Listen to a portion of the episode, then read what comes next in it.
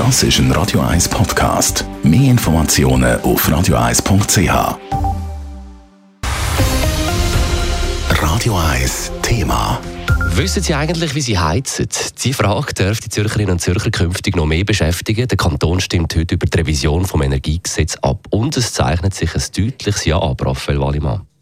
Tatsächlich überraschend deutlich sogar. Bis jetzt sind rund 100 Gemeinden von den 176 Gemeinden auszählt.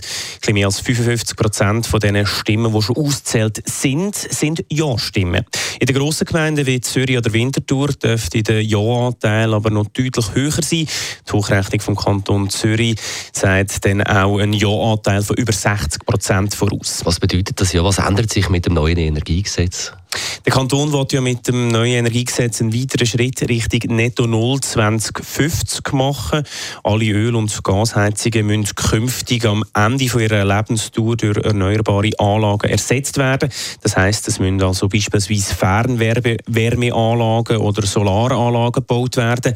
Im Kanton Zürich gibt es immer noch etwa 120.000 Öl- und Gasheizungen. Du hast am Anfang gesagt, dass das deutliche Resultat überraschend ist. Wieso ist das überraschend? Überraschend ist das, weil Energievorlagen in der jüngsten Vergangenheit immer Mühe haben, beispielsweise CO2-Vorlage national.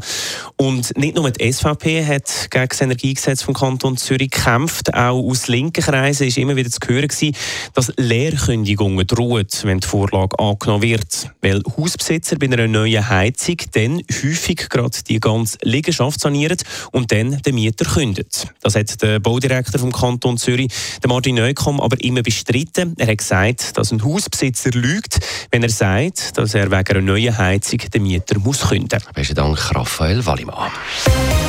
Radio 1 Thema. Jederzeit zum Nachlesen als Podcast auf radio1.ch.